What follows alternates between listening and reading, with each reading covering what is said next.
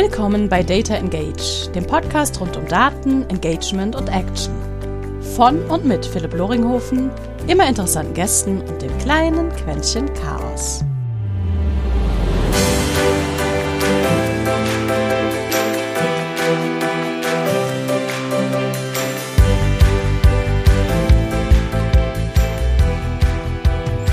Und herzlich willkommen zu einer weiteren Folge Data Engage. Heute als Gast jemand, bei dem ich selbst wirklich immer wieder am Podcast gefesselt hänge und mich freue, wenn da eine neue Episode rauskommt. Jetzt schon mal als kleiner erster Seitenhieb. Da vielen Folge. ich Oh glaube, nein, ab und es zu tut habe mir ich noch nicht, von wem ich spreche. Aber genau, jetzt habt ihr schon eure Stimme gehört. Wir reden heute, ich rede heute, nicht wir reden heute, ihr hört heute zu, ich rede heute äh, mit Maria Lena Matysik. In meinen Augen eine der Expertinnen, auf alle Fälle im deutschsprachigen Raum, wenn es um den ganzen Bereich Google Analytics und Tracking Setups, Tracking Konzeptionen geht, ähm, Interface von GA, äh, der Weiterverarbeitung sozusagen innerhalb dieses Ökosystems der Daten. Und wir kennen uns aus zum einen einem gemeinsamen Projekt, wo wir, aber ich glaube, nur zwei, Tage aktiv auf diesem Projekt zu tun hatten, aber natürlich durch deine Revoir ähm, Vergangenheit. Und äh, haben uns da dann immer mal wieder gesehen und sind dann ich, nach LinkedIn-Stalking gerade gesehen, so seit Anfang 2018 auch auf LinkedIn verbunden. Und ich glaube, das war auch so grob der Anfang deiner Selbstständigkeit. Jetzt habe ich schon ganz viel aus deiner Vorstellung hervorgerufen. Deswegen, ähm, Maria, äh, wer bist du? Erstmal danke, Philipp. Erstmal danke für die, die kurze Intro. Und also wirklich gleich mal einen Seitenhieb auf, den, auf die fehlenden Podcast-Episoden untergebracht. Nein, alles gut. Ja, der Podcast, ähm, also mein Podcast heißt die Analytics-Sprechstunde und ich habe eine längere Sommerpause gemacht, aber es gibt bald wieder neue Episoden. Es steht schon auf meiner äh, Brainstorming- und Ideenliste sehr, sehr, sehr viele Ideen. genau. Ähm, ja, ich glaube, du hast schon das meiste, das meiste gesagt. Ja, ich bin äh, zu Hause im Google Stack sozusagen, also vor allem in Google Analytics und dem Google Tag Manager. Ich arbeite auch mit anderen Tools, also andere Tag-Management-Systeme. Ich sage nur so Segment, was in die Richtung. Genau, aber Google, Google ist schon mein Zuhause. Und ähm, ja, und ich habe gerade schon vorher, äh, ne, wir haben gerade vorher schon ein bisschen äh, besprochen, was wir eigentlich so für Kunden haben und in welche Richtung ähm, wir mit unseren Kunden arbeiten. Und wir haben festgestellt, ähm, dass wir uns eigentlich inhaltlich ganz gut ergänzen und gar nicht so viele ähm, inhaltliche Schnittmengen haben. Und ich glaube, das ist ziemlich cool für die Episode und für das Gespräch jetzt, weil dann lerne ich auch noch einiges äh, von dir und das ist ja irgendwie immer das, das ist ja irgendwie immer das Coolste am Podcast, nicht nur am Podcast hören, sondern natürlich auch am Podcast machen. Ja, genau. Ich hatte ja den Anschlag auf dich äh, vor oder dich vorgewarnt, dass ich gerne mit dir mal drüber sprechen wollen würde, über die Unterschiede, aber vielleicht auch Überlagerungen genau zwischen einem, nennen wir es mal Third-Party-Tracking-Tool, wie zum Beispiel einem GA oder wie einem Adobe Analytics zum Beispiel. Oder aber auf der anderen Seite dann wirklich Owned Tracking-Systeme, wie zum Beispiel einen Matomo, das ich in meiner eigenen Ökosystem laufen habe, ähm, oder einem Snowplow, besonders dann, wenn es teilweise auch geht um äh, übergreifendes Tracking zwischen App und Website und solchen Sachen. Ähm, aber natürlich auch einen Pivik oder einem serverseitigen, vollkommen selbstgebauten Tracking. Also all das, wo die Daten mir gehören und sozusagen in meinem Ökosystem liegen, gegenüber äh, ich nutze ein Third-Party-Tool, um das sozusagen. Und dort haben wir uns ja gemeinsam mal so auf ein paar Felder geeinigt. Mal schauen, ob wir überall hinkommen.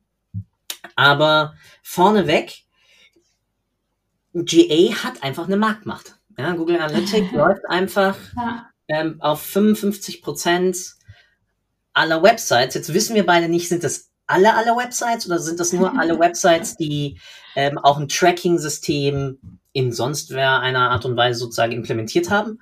Aber auf alle Fälle ist das schon mal mehr als die Hälfte. Und das ist schon eine ziemliche Marktmacht. Und das bringt mich zu ähm, meinem ersten Punkt. Und zwar im Endeffekt, und da liegt, das gebe ich offen zu, wenn ich jetzt sozusagen äh, parteiisch bin. Ähm, ein GA hat einen massive, leichteren Stand natürlich im Bereich äh, User Experience und Zugänglichkeit. Definitiv, ähm, ja. Wie merkst du das besonders dann auch in deinen, du machst ja auch Coaching, beziehungsweise hast ja auch eine Academy rund um das ganze Thema. Ähm, mhm. Wie stark merkst du da, ist GA schon immer wenigstens in seinen Grundgrundzügen äh, an, an Wissen vorhanden. Also gibt es da mhm. dir schon Leute über den Weg gelaufen, die noch gar nichts wissen? Oder hat meistens, sagen wir mal so, immer so ein, zwei Prozent wenigstens vorhanden? Ja, ja, genau. Ja, ich glaube, ähm, also das, was du gerade ansprichst, sozusagen diese leichte Zugänglichkeit und dass Google Analytics ähm, so verbreitet ist, hat meiner Meinung nach Vor- und Nachteile. Ähm, auf der einen Seite ist natürlich einfach sehr, sehr, sehr viel Wissen da draußen verfügbar. Es gibt super viele Blogartikel, es gibt super viele ähm, auch Tutorials von Google Analytics oder von Google auch selber sozusagen und ähm, was einfach den Zugang sehr, sehr einfach macht. Auf der anderen Seite, dadurch, dass das so präsent ist, gibt es immer, immer, immer wieder sehr, sehr, sehr viele Missverständnisse, eben weil es alles sehr einfach aussieht ähm, und ja, ne, überall sind die Metriken gleich bezeichnet, es gibt äh, Blogartikel zu allem Möglichen und das führt natürlich auch zu, ähm, ja, so, zu so einem Scheinverständnis von den Daten. Ähm, genau. Aber habe ich Leute, ja, genau, ich glaube, ich habe noch nie jemanden getroffen, der sagt, ähm, ich habe da noch nie reingeguckt. Also klar, ne, irgendwann guckt ja jeder Marketingmanager oder Managerin da zum ersten Mal rein. Äh, das ist ja ganz normal. Ähm, genau, aber der Zugang ist natürlich relativ einfach. Wobei man, also ne, wir wenn wir uns sozusagen um diese Frage herum bewegen, Owned Data oder Owned äh, Systeme versus ähm, Third Party, ist das, muss man, glaube ich, auch da super viele Unterschiede machen. Ich finde zum Beispiel jetzt Adobe Analytics ist ja der komplette Krampf was irgendwie öffentlich verfügbare Tutorials und Informationen angeht. Es ist, also, es gibt praktisch nichts und das ist super, super schwierig, dann irgendwie Probleme zu beheben. Ähm, und das ist jetzt natürlich, obwohl Third-Party-System mehr oder weniger, trotzdem gibt es da noch Unterschiede. Ähm, genau. Aber vielleicht, um auch so ein bisschen nochmal in den ganzen Kontext reinzudenken oder ja, dass es immer um den Kontext geht, so, so rum wollte ich das sagen, ähm, dass, genau, dass Unternehmen und Marketingteams ja immer überlegen müssen, okay, was, was brauche ich für Informationen, welche Entscheidungen will ich treffen? Und da ist einfach, ähm, ja, die, diese Zugänglichkeit, würde ich sagen, von Google Analytics super hilfreich, weil es halt, man hat, man hat erstmal so ein so ein Standard, mit dem man anfangen kann zu arbeiten. Mhm. Ähm, Automatisch werden dir bestimmte Metriken sozusagen berechnet. Klar, man muss die auch richtig interpretieren und da kein Missverständnissen anheimfallen. Aber man hat erstmal eine Basis. Ja. Und ich glaube, das macht es wahnsinnig, wirklich wahnsinnig einfacher, ähm, sich an das ganze Thema datengetrieben arbeiten, datengetrieben Entscheidungen treffen, ähm, ja, sich einfach daran zu arbeiten. Ja, ja, man muss einfach Google oder in diesem Falle dann Urchin damals zugutehalten, dass sie das Thema Web Analytics aus dem Serverumfeld, aus dem Serverlog-Umfeld mhm. halt massentauglich gemacht haben. Voll, absolut, ja. Und deswegen, also da, ich habe ja noch immer Kunden, die ich auf JA vollständig betreue und mhm. bei denen auch alles auf, auf GA-Basis mache und auch die ganzen Systematiken auch in dem 360-Umfeld, also in der Premium-Version natürlich dann vom, vom gesamten Setup.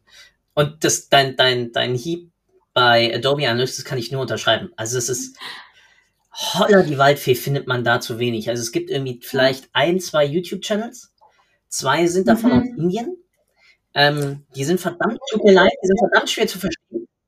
Es gibt ein offizielles Buch, so aus Papier und so. Boah, es gibt ein Buch dazu. Okay, ja, total. So, oh, okay. Oh Mann, jetzt kriege ich, jetzt will ich seinen Namen nicht verunstalten. Okay. Google wollte uns was sagen. Ne? Google, Google macht jetzt. Wir haben zu oft Google erwähnt. Ja, genau. aber hier der Tracking Evangelist Avianisch, hier auch sein, sein wunderbares, sozusagen das Grundlegende, die Bibel zum Umgang damals. Ja, zu Mantomo gibt's noch kein Buch, äh, zu Pivik auch nicht, aber vielleicht denke ich da gerade über etwas nach, wer weiß, vielleicht kommt's, vielleicht Ideen. ähm, aber ich will ein bisschen was in dem Bereich machen, um das auch mal zu merken, weil du hast voll recht. Ja, also es gibt ja. Aber am Ende des Tages, das ist auch sehr klug, da waren die Leute einfach von, von Matomo und Pivik einfach klug. Die Mhm. Sachen sind erstmal gleich benannt. Voll. Das ist wirklich, das ist so ein Pluspunkt. Ja. Da ist, also da ist Matomo, es ist nicht so schön.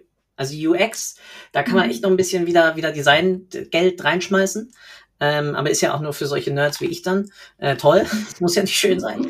Aber ich finde die Benutzerführung witzigerweise angenehmer, auch wenn die Analyse manchmal ein bisschen vertrackter ist.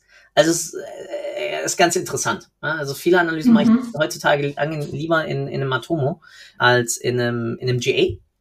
Besonders dann user-based, also nicht session-based, ja? Mhm. sondern wirklich user-based. Matomo dreht sich und wendet sich ja wirklich mal um User von vornherein und um Events, das Mhm. wo ja ein GA vor, ja, also 4, V4 sich ja jetzt wirklich nicht nur hinorientiert hat, sondern vollständig da angekommen ist.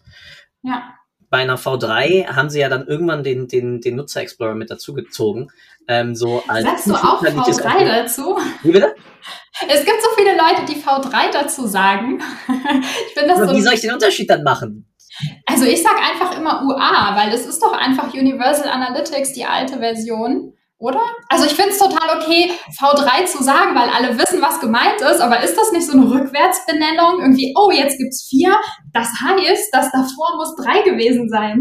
Ja, aber ist doch dann so. Oder machen wir das Vielleicht mit einem schon. iPhone, wo wir auf einmal Zahlen überspringen und ignorieren? Und ich habe keine Ahnung. Für- ich weiß, ja. Ich finde Ich finde es nicht an Ja. die Universal, sondern da denke ich an drei. Also irgendwie das, was davor kam. macht total Sinn. Vielleicht wird sich das auch komplett durchsetzen. Ja, ich bin gespannt. Also, äh, Mhm. äh, naja. Also Vielleicht kannst du, Mhm. vielleicht kannst du auch noch so ein bisschen was dazu sagen. Also zum Beispiel jetzt Matomo Pivik, äh, in Anführungszeichen, die geben uns ja auch die Oberfläche vor. Mhm. Andere Systeme, also wenn wir jetzt wirklich über Owned Data sprechen und wirklich unsere eigenen Rohdaten tracken, dann wäre erstmal keine Oberfläche. Ja. So. Voll. Genau. Das heißt, da, also da müsste man vielleicht doch noch mal ein bisschen Unterschied machen zwischen Owned Data mit der, sag ich mal, vorgefertigten Oberfläche, wie jetzt in Pivik, und komplett Rohdaten ohne irgendeine Oberfläche. wie zum Beispiel ein Snowplow oder wie etwas, Mhm. was du dann auf Messaging Bus zum Beispiel aufsetzt, wo du also nur von deinem Server direkt die einzelnen Anfragen, gar nicht Server-Log-Analyse, sondern schon ein bisschen detaillierter, weil du auch die Cookies mitnimmst, weil äh, weitere Sachen darüber auch, auch trackst. Aber ja, Welche, welche Systeme nutzt du denn oder nutzen so deine Kunden, um dann die Rohdaten, also um sozusagen das Interface, was wir in GA bekommen, nachzubilden? Also nicht natürlich exakt nachzubilden, aber ja, du weißt, was ich meine. natürlich, natürlich. Also entweder es ist ein äh, Microsoft Power BI oder Mhm. ein Looker, ne, also jetzt Mhm. dann auch Google, einfach weil du in einem BigQuery viel einfacher als ein Marketing Data Warehouse schneller und agiler arbeiten kannst. Sonst manche nutzen einen, äh, auch wieder eine Open Source Visualizing Library Redash, ähm, wo du Mhm. sehr viel auf, auf SQL-Basis machst. Aber am Ende des Tages hast du, wie du richtig, wie du es richtig ansprichst. Ja, wir haben ja einmal sozusagen den Bereich Data Collection, wo einfach die, die, die, die Engine dahinter, was wird, wie wird's abgelegt, wie wird's, in welche Spalten wird's geschrieben, wird's komplett ohne einen Schema sozusagen abgelegt, weil das ist ja zum Beispiel der Vorteil einem Snowplow. Ähm, da kann ich definieren, was, wo, wie abgelegt wird. Komplett Vorteil flexibel. oder Nachteil? Für solche Idioten wie mich ein Vorteil, ja, schmeiß das mal einem äh, IT-Team, das eh schon die Hände voll zu tun hat, dann auch noch Mhm. entgegen und sagt denen, hey, du sollst gleichzeitig Website und App irgendwie tracken in Mhm. einer Systematik, denen fliegt der Kopf weg, weil das auch noch Java im Hintergrund ist und also da bin ich dann froh, dass ich, dass ich da zum Beispiel den Timo Dechau und, und andere an der Hand habe und da mal immer wieder schön nachfragen zu können. Äh, deswegen da vielen Dank, Timo, ja, dass du mir da immer Rede, ja, Tat und Rat zur Seite stehst. Du hast, du hast voll recht, ja. Also wir haben die, wir haben die Collection Engine und dann haben wir den, den Visualisierungslayer. Ja, und klar, Mhm. bei einem GA Universal Analytics ist das Ganze ja noch viel enger verzahnt mhm. als dann in Google Analytics 4, wo sie ja von vornherein mhm. gesagt haben, die Basis hierfür ist BigQuery und du kannst darauf ja dann schmeißen, was du möchtest in der Visualisierung. Ja. Und bei einem Matomo ist es genauso, ja. Matomo ist komplett losgelöst im Endeffekt von deiner Visualisierung vorne, weil mhm. du hast mhm. einfach die Rohdaten, ja, leider in einer, in einer MySQL-Datenbank. Das heißt, das ist nicht unbedingt das Performanteste auf diesem Planeten, aber damit kriegst du schon echt einiges weg. Ja, also ich darf es gerade bei einem größeren E-Commerce-Store einbauen wieder und das Ding kann schon einiges ab heutzutage.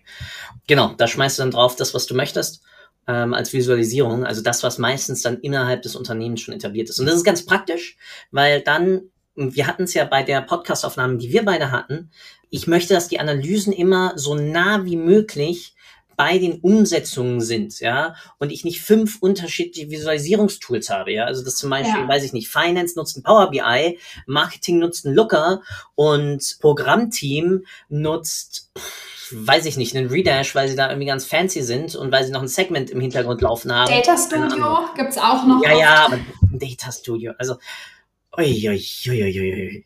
Ja, also auf einem Maturity-Grad von, von, von Data Usage Tools ist das, ist das bei mir so eher Sandkasten. Ich habe meine Probleme. Ja, kommt ja, kommt ja, äh, kommt ja immer aufs Team an. Ne? Du ja. hast ja jetzt so ein bisschen die ganzen Teams aufgezählt und äh, natürlicherweise gibt es ja meistens Teams, die sehr datenaffin sind, die arbeiten mit anderen Tools, ähm, wie jetzt Teams, die nicht so datenaffin sind.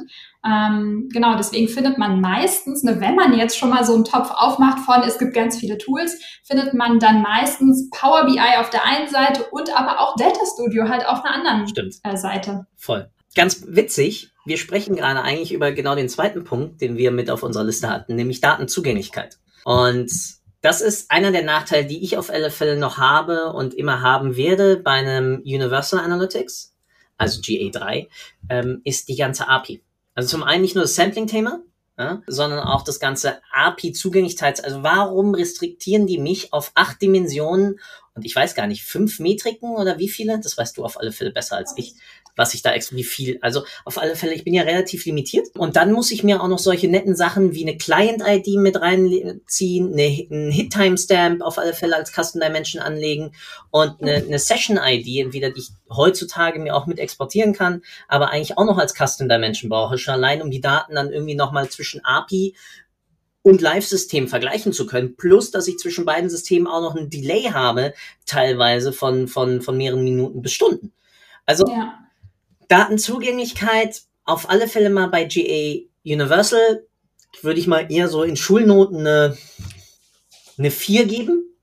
Mhm. Verdammter Pain in the Ass. Ähm. Bei dem GA4 natürlich dadurch, dass alles direkt gespiegelt wird auf einen, auf einen BigQuery, komplett anderes Thema. Aber das Startmodell natürlich auch ein komplett anderes, wo du ähm, dir dann alles nochmal zusammenbauen musst. Ja. Also ich kann, also ich würde auf jeden Fall komplett mitgehen bei dem, was du gerade gesagt hast.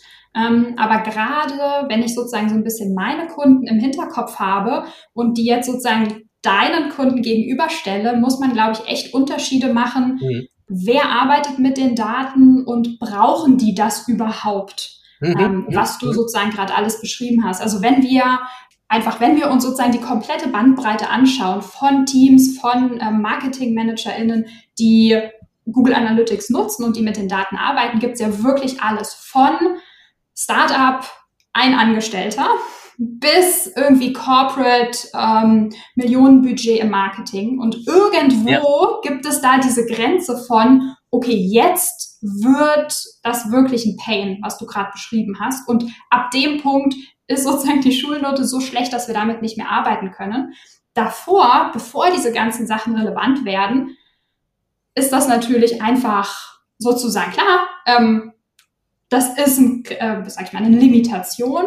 Aber an diese Grenze stoßen die Teams einfach noch gar nicht dran. Von daher würde ich vielleicht so ein bisschen äh, die Fußnote dranhängen. Äh, Schulnote 4 irgendwie je, je nach, nach Team oder ja, mit genau. Einschränkungen. Ja, genau. Ganz, also klar, ich habe auch immer mal wieder Reports, wo ich mir einfach einen Standard äh, Universal Analytics Report als CSV exportiere und darüber irgendwas laufen lasse in Excel. Also ich habe jetzt auch gerade einen Kunden, wo ich mir die JA3-Daten über den Power BI Connector einfach importiere, da alles zerlege und, und, und das. Also das, das es geht. Ja. ja. Aber so das Thema, je nach Größe, und klar, ist man wieder beim Thema Größe, hast du halt wirklich immer dieses, dieses Sampling-Problem, was echt mhm. zu krassen Abweichungen führen kann. Also teilweise mhm. 16, 17 Prozent hatte ich da massive Abweichungen zwischen zwei Reports, die eigentlich utopisch gleich sein müssten. Aber auch klar, ist eine Frage. Also ein, ein neu startender E-Commerce-Store, den juckt das nicht. Außer genau. der geht halt viral, weil, weiß ich nicht, eher das coolste, fancyste, neueste, weiß ich nicht, CBD, sonst was Ding gerade auf den Markt wirft. Ähm, oder halt irgendwas anderes, ja. Ja, stimmt. Stimmt. Ja. Aber mhm. muss man natürlich auch teilweise, ja, weil wir wollen ja kein äh, Feature-Log, weil irgendwann brauche ich ja vielleicht auch mal die Daten, um wenigstens ein bisschen holistisch zu sehen, was haben wir denn damals mal gemacht und was hat funktioniert, was nicht funktioniert hat. Klar, also sag ich mal, ne, aus, aus unserer Perspektive würde ich da, würde ich dir total zustimmen.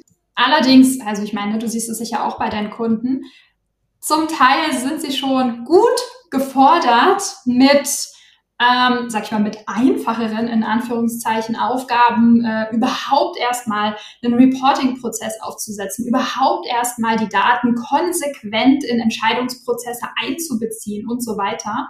Und da kräht in fünf Jahren kein Hahn mehr nach den Daten irgendwie vom ersten Businessjahr, als irgendwie das Startup gerade gelauncht wurde oder so, weil einfach eine komplett andere Probleme äh, wichtig waren. Ähm, klar, ich hätte das auch manchmal gern anders und versuche dann auch immer noch zu sagen, so, hey, vielleicht versucht schon mal ein bisschen die Zukunft zu denken, aber dann sagt die IT, boah, hier Backlog und Sprint ist schon übervoll und dann wird es halt hinten angestellt. Und ich kann das, ich, ne, ich kann das super verstehen. Ich sage meinen Kunden auch, hey, das wäre optimal denkt doch schon mal ein bisschen voraus und so weiter. Aber wenn dann sozusagen zurückkommt, ja, aber es gibt auch noch andere wichtige Dinge und dann sage ich, kann ich absolut nachvollziehen, kann ich verstehen. Ich werde euch in einem halben Jahr nochmal anpingen und es nochmal versuchen auf die, auf die Planung zu setzen. Klassische, klassische Bedürfnisse je nach, je nach Maturity Grad und äh, je nach Wissensgrad. Ja, ist ein, ist ein sau wichtiger Punkt. Also klar, ich dann da mit meiner schönen Brille. Äh, ich will aber alle.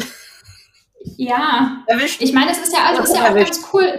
Also ne, es kommt ja immer darauf an, manchmal arbeitet man ja auch in einem Kontext ähm, mit Unternehmen, die dann sagen, ja, wir wollen das alles und hier hast du die Ressourcen und los geht's. Und dann, yes, cool, auf geht's so. Aber es geht halt dann nicht immer.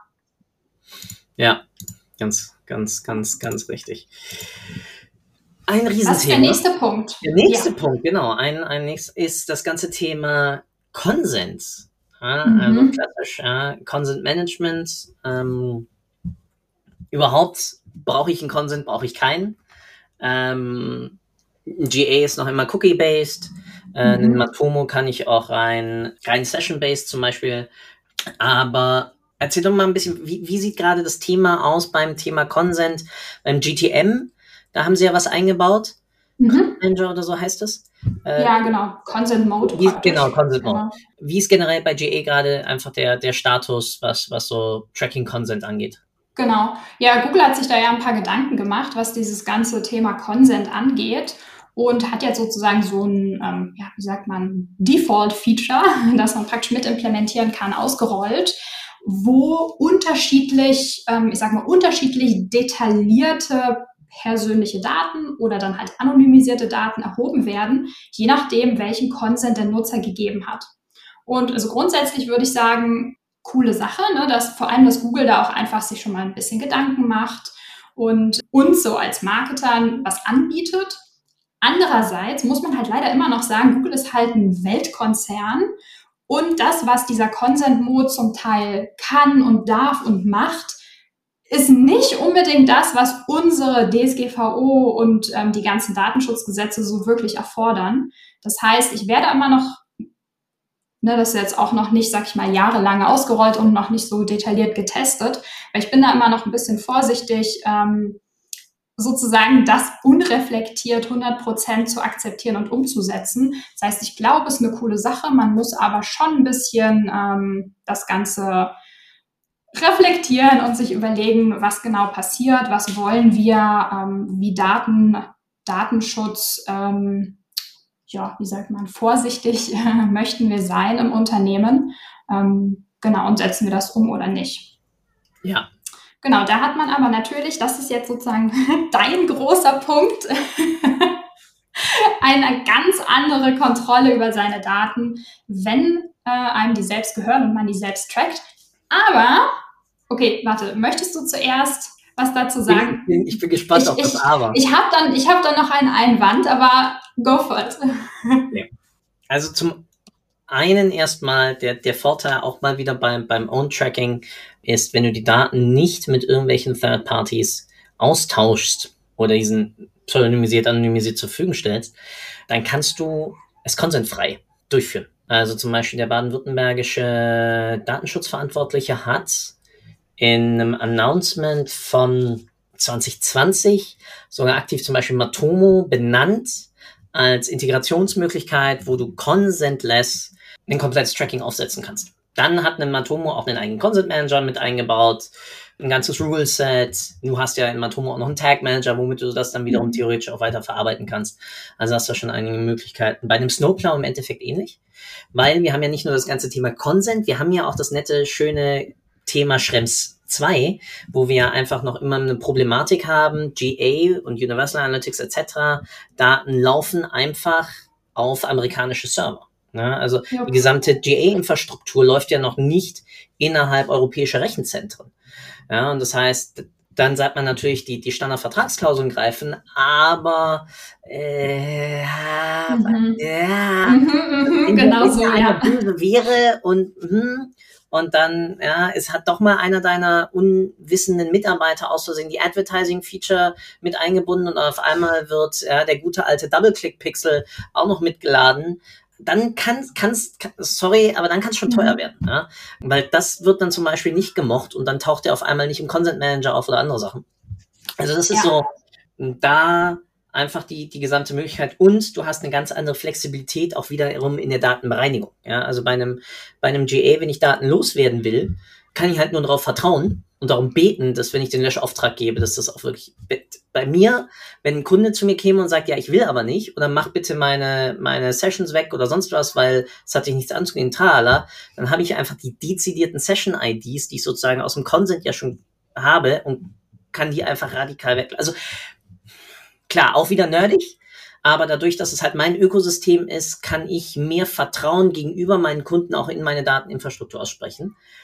Heißt aber auch wieder, ich muss mich auch drum kümmern. Oh ja. Mhm. So, und jetzt, was ist dein Aber? Jetzt bin ich gespannt.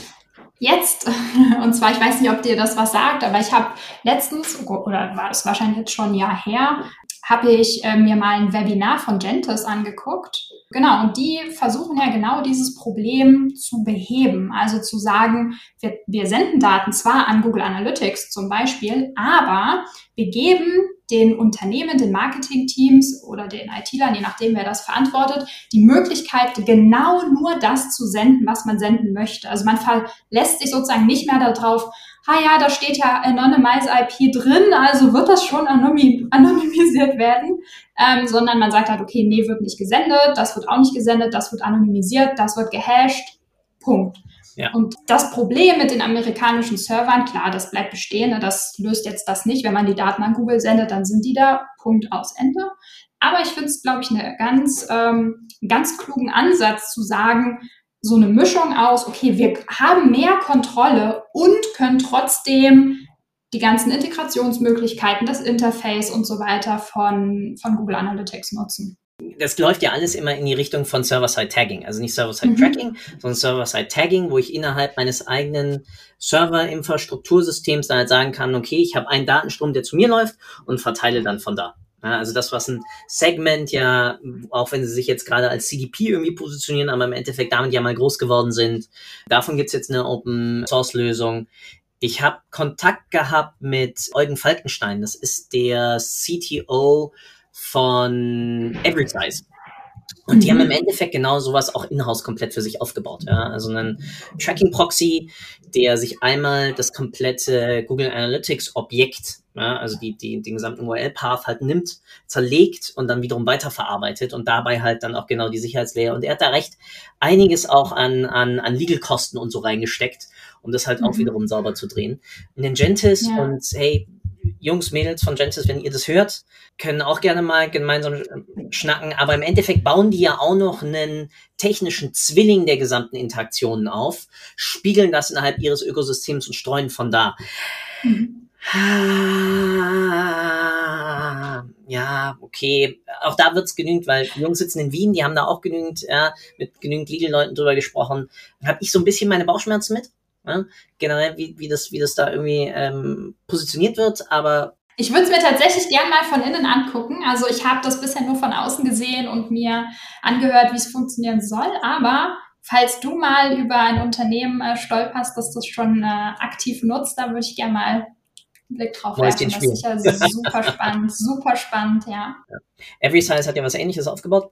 Ähm, also es ist im Endeffekt, die nehmen das, nehmen das GA-Objekt, ziehen das auseinander, nehmen auch die anderen, nehmen die auseinander, haben Server-Side-Tagging auch dazu, ein bisschen weiteren fancy Kram dazu. Also alles ernst gemeint, das kann eine sehr sinnvolle Lösung sein. Muss man aber immer schauen, brauche ich das wirklich in der Größe, weil ich zahle dafür ja auch eine Menge. Also die, die Jungs sind einfach ein bisschen, Jungs und Mädels sind ein bisschen teuer für das, was sie im Endeffekt liefern. Ja? Aber sei jedem selbst überlassen. Sei jedem selbst. Überlassen. Ich habe dich unterbrochen, entschuldige. Ich wollte tatsächlich nochmal so einen kleinen Schwenk machen zu einem Punkt, der direkt praktisch damit zu tun hat und den wir, glaube ich, nicht vergessen sollten, nämlich wie viel Aufwand das Ganze macht im Aufsetzen mhm. und in der Betreuung. Wir haben ja vor, am, äh, am Anfang schon mal angesprochen, Tracking-Konzepte na, also viele, äh, also wenn wir wirklich, sag ich mal, von Null starten und Rohdaten in unser eigenes System tracken, müssen wir uns ja wirklich überlegen, wirklich überlegen, nicht nur sagen, wir brauchen das Event, sondern wie soll das aussehen, wie muss das formatiert sein, wie sieht die Datenstruktur aus in der, in der Datenbank, ähm, wie brauchen wir die Daten auch hinterher, also ne, wenn wir die in Power BI oder sonst irgendwo visualisieren wollen, also wie muss die, wie muss das vorliegen und wenn das nicht geht, wie muss das nochmal transformiert werden und so weiter. Und das hast du vorhin auch gesagt, dass, da muss sich halt jemand drum kümmern, dass da nicht plötzlich der Datastream abreißt, weil irgendetwas gecrashed wurde oder sonstige Sachen. Wir haben ja, wir haben ja genau den, den Punkt äh, TCO, also Total Cost of Ownership. Eine Sache will ich vorher noch, noch reinquetschen. Ähm, Sag an. Und zwar der ganze Bereich Integrationsmöglichkeiten. Ja, also ein, ein, äh, das Google-Ökosystem in mhm. sich ist ja schon ziemlich, ja, dann irgendwie mit dem Optimize, du hast es angesprochen, Google Data Studio ist ja schon einiges drin, wo ich jenseits des klassischen Interfaces auch noch, ja, jetzt auch Google Looker, ja, ähm, auch da kann ich die Daten ja direkt reinpipen. Ähm, ich habe die Google Ads Daten direkt integriert in Google Analytics, also eine der ja. Hauptkostenquellen einfach im, im Digital. Den Feed zum Teil ähm, auch. Genau, genau. Ähm, ich kann, ich kann Feeds mit einsparen. Ich kann weitere Kostenquellen direkt mit einladen, um mhm. ähm, das Ganze zu integrieren. Also da hat GA echt jede Menge Integrationsmöglichkeiten. Ähm, Habe ich irgendwelche vergessen? Ich glaube nicht. Ah, Salesforce. Wir haben, Salesforce. Sicher, wir haben sicher irgendwas vergessen, Salesforce aber das. Habe ich, hab ich gerade vergessen. Ja. Salesforce-Integration gibt's ja auch. Mhm. Und also da, da hat, klar, es ist wieder typisch Google, ja, einfach mal äh, Möglichkeiten auch, um, um sich anzuflanschen. Ähm, es gibt eine sinnvolle API, wie man das habe ich natürlich bei uns Systemen erstmal nicht. Also auch ein mhm. Matomo hat einen äh, Heatmapping Möglichkeiten, ja, auch ein Clickmapping. Äh, ich habe einen A/B-Testing ähm, Plugin. Ich habe über gewisse andere Plugins teilweise auch die Möglichkeit, noch, noch, noch weitere Datenpunkte mit, mit einzu, einzuladen. Ähm, ich habe natürlich einen Tag Manager, so wie, wie es auch GTM gibt. Ähm, aber so breiter angelegte Integrationsmöglichkeiten, die muss ich mir selbst bauen. Ja, also Oder teuer bezahlen. Voll, natürlich. Oder teuer bezahlen über irgendwelche Third-Party-Vendor oder ähnliches, wo ich dann einfach die Datentransformation und sonst was mache. Also da, da ist natürlich auch wieder Google aus einer UX-Perspektive für technisch nicht so versierte Menschen, und das meine ich jetzt nicht negativ in irgendeiner Art und Weise, sondern einfach aus dem Fähigkeitsprofil noch nicht angeeignet, ähm, viel einfacher und deswegen auch in der Zugänglichkeit natürlich ähm, viel eher möglich. Ähm, aber ja. ja. Dafür habe ich die Möglichkeit, bei den Own-Systemen mir die Sachen direkt wiederum so zu pflücken. Äh, das Beispiel habe ich gerade bei einem anderen Kunden, ähm, wo wir die GA-Daten jetzt wirklich teilweise massiv durch den Mixer jagen müssen, damit wir dann das Ganze sauber dann wiederum mit den CRM-Systemen zusammenpipen können in den Punkten, wie wir sie brauchen. Und das ist bei einem ah. Matomo zum Beispiel wiederum einfacher, weil ich da einfach den direkten Link habe. Ja, ich weiß, welche Rohdaten ich sozusagen habe und ich muss nur die Rohdaten extrahieren und kann es mir direkt aufbereitet nach da drüben schmeißen. Es ist immer, wie technisch versiert bist du und, und wie viele Fähigkeiten hast du sozusagen, um es dir dann selbst zu bauen. Und wichtig, ja. man muss sich nicht jede Integration selbst bauen. Also ich habe gerade wieder mit einer anderen Beratung gesprochen, die bauen noch immer alle Integrationen selbst von Hand in Python. Das musst du nicht für alles machen. Also bei einigen Sachen verstehe ich da gibt's nichts. Aber bitte tut mir eingefallen, mach das nicht. Es gibt echt äh, ein Stitch, es gibt ähm, das gesamte Setup rund um den Supermetrics. Es gibt sogar heutzutage Tools, die machen das, das Piping in dein Data Warehouse und aus deinem Data Warehouse wieder zurück ähm, in einen Gang. Also da gibt's echt sinnvolle Sachen, wo man nicht andauernd das Rad neu erfinden muss.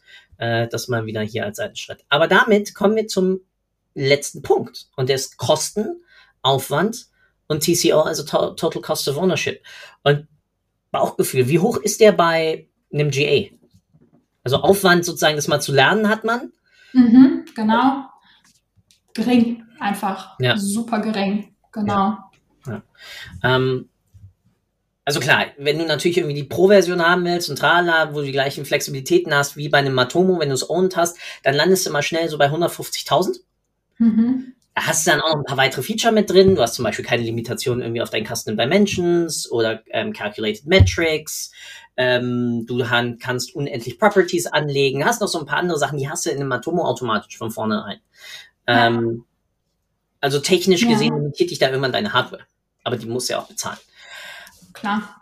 Ja, genau. Da habe ich auch ähm, letztens mit einem Kunden diskutiert. Ähm, also die Frage war so ein bisschen von Google Tag Manager clientseitig auf serverseitig umsteigen, ja. Fragezeichen. Und ähm, dann kommen da natürlich ne, momentan 0 Euro. Und wenn man dann aber den Tag Manager hosten muss, dann rechnet man sich das plötzlich aus und denkt sich, hui, okay, ja.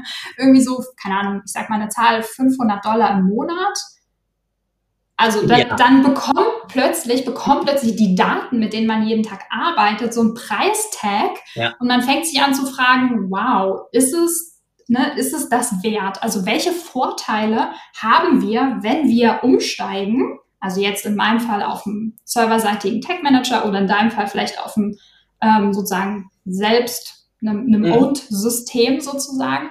Ähm, und dann fängt man gegenzurechnen was, ähm, was habe ich mehr davon, was sind die Vorteile für mich und ja, was ist der Price Tag? Also bei einem, bei einem Matomo mal so als Beispiel mhm. mit einer Seite, sagen wir mal, die so knapp zwei Millionen Page-Views hat, kommst du auf so 65 Euro monatlich. Mhm. Ja, ähm, ist jetzt mal gerade AWS. Das gleiche kriegst du relativ gleich ähm, auch bei einem, bei einem Hetzner ähm, drauf. Also du brauchst einfach einen Server, du kannst entweder die Datenbank innerhalb der Serverinfrastruktur laufen lassen oder als Extradienst. Der Vorteil, den du dadurch natürlich immer hast, ist weniger Legal Risk. Yes. Mhm. Das ist einfach gegeben, ja. Also eine meiner Hauptargumente gegenüber, wenn ich dann da auch mit einem CFO oder so spreche, ist immer, wie viel Legal Budget hast du auf die Seite gelegt, wegen des ganzen Kladderadatsch, der gerade wieder auch mit dem neuen Telemediengesetz etc. auf dich zuprasselt. Mhm. Und dann mhm. ist relativ schnell so, ja, du hast irgendwie recht.